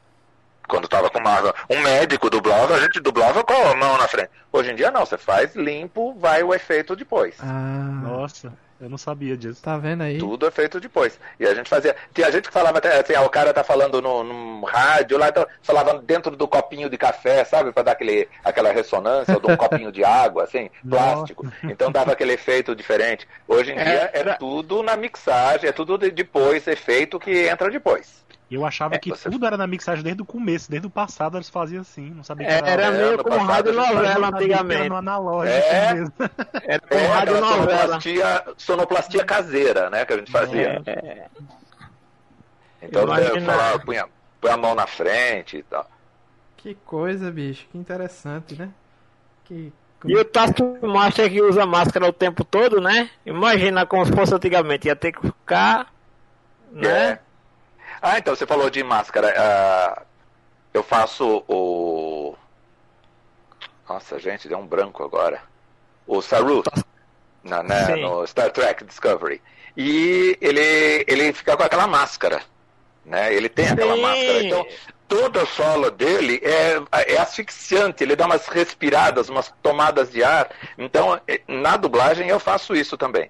E o ator, o Doug, teve no, no Brasil, né? É, é isso que eu ia E falar. A gente se encontrou e tal, e ele me perguntou isso, se, se eu fazia, usava de algum efeito, porque quando eles têm os DAs para fazer depois, as, os, os sons incidentais, né, que voltam depois para refazer em estúdio, ele tem que fazer, tem que abafar, como se ele tivesse de máscara. Né? Então ele perguntou se, gente- se eu trabalhava assim também. Eu falei, não, graças a Deus, sem máscara nenhuma, a minha voz é, é limpa, né? Não tem efeito Assim. nenhum em cima. E o Doug é uma pessoa muito, muito generosa, assim. Eu já tive a oportunidade de, de conversar com ele no, no Instagram, já conversei com ele, ele é muito gente boa. Ele é Quase que fantástico. ele veio para a HQPB, viu, Fábio? É Quase mesmo? que teve uma vez que ele veio para a HQPB. Histórias dos Nossa. bastidores da HQPB. Mas ele é muito gente boa. Pense num Muito, cara acessível. Muito. Nossa, é, é incrível, incrível. A, a forma que ele me tratou, sabe? Eu acabei sendo astro também para ele, sabe? É, Aham. Levaram autógrafos meus nas, na- nas, nas, folhetos deles, no, nos cartazes e tal, pediram para eu autografar para eles levarem para lá, autografado Ah. pelo dublador aqui do Brasil. Falei, eu, eu me senti, né? Eu me Aham. senti idoso. Eu falei, gente, o que, que é isso? Na, na coletiva de imprensa, eu fui convidado, participei junto na mesa, e ele me introduzia nas conversas, sabe? Perguntavam para ele, ele começava a responder e perguntava aí, sabe, me introduzia também, assim. Eh, Foi um amigão, assim, sabe? Muito, muito, muito gente fina. Muito Aham. gente fina. Não, ele é uma pessoa muito assim, muito amável mesmo no melhor sentido da coisa. Tem um vídeo desse evento, ele encontra com um cosplay, o cara tá vestido do, como o Saru, né? Ele fica um bom tempo conversando com o cara, perguntando como é que o cara fez a Fica, ele- máscara. Ele tira fotos, ele abraça, ele ficou. Ele, mas olha, ele passou uma tarde de autógrafos num, num local em São Paulo quente pra caramba. Ele lá sentadinho na mesa, dando autógrafo, dando autógrafo, dando autógrafo. E nós estávamos lá, o, o elenco, de- alguns elencos. Você chegou a ver a foto, né, Janúncio? Sim. Do, do pessoal Sim. com ele. Pois ele. é, é, A hora que ele me viu, ele saiu da mesa e foi me abraçar e me beijou. E, ele- oh, e tá- aquele auê, né? Voltou, Aham. continuou os autógrafos. Foi a tarde toda dando autógrafo. Terminou a sessão de autógrafos, ele foi se encontrar com a gente numa quadra separado e ficou um tempão conversando, tirando foto.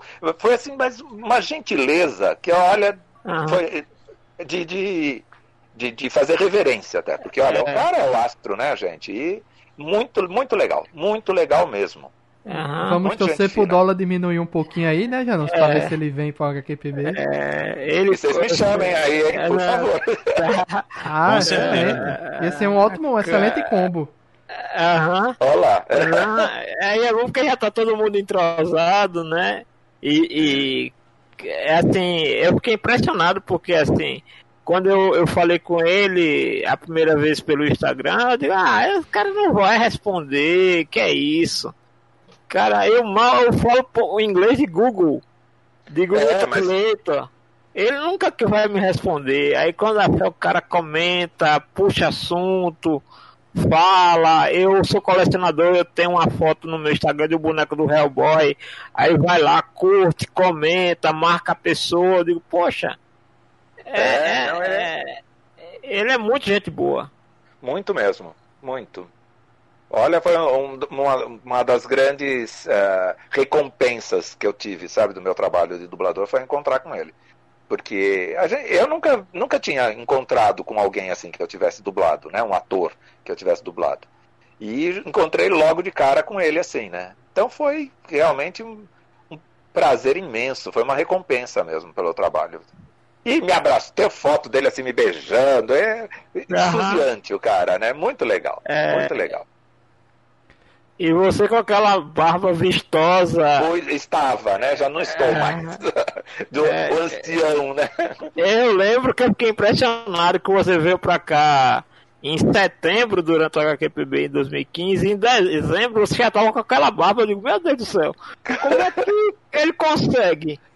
Eu, eu fiquei, duas vezes eu fiquei com aquela barbona grande assim, mas agora eu tô sem, não dá. Barba e máscara não combina, né? Também agora. É, Então É. não dá. eu também tava pensando em, não, vou deixar o cabelo e a barba crescer até o fim da pandemia pra ver até onde vai. né? Eu não, não vou sair de casa mesmo, não importa tanto, né? Mas no meio do caminho realmente não, não tinha condição não de manter a barba não. O cabelo aqui eu tô com, eu mostrei pro pessoal na outra live da gente, tô com um mullet aqui. Voltando aos anos Tá parecendo, 70. daqui a pouco você vai estar como Lobui naquele especial da dublagem de Cavaleiros, que ele tá com um mullet de fazer argentino ficar com inveja. É.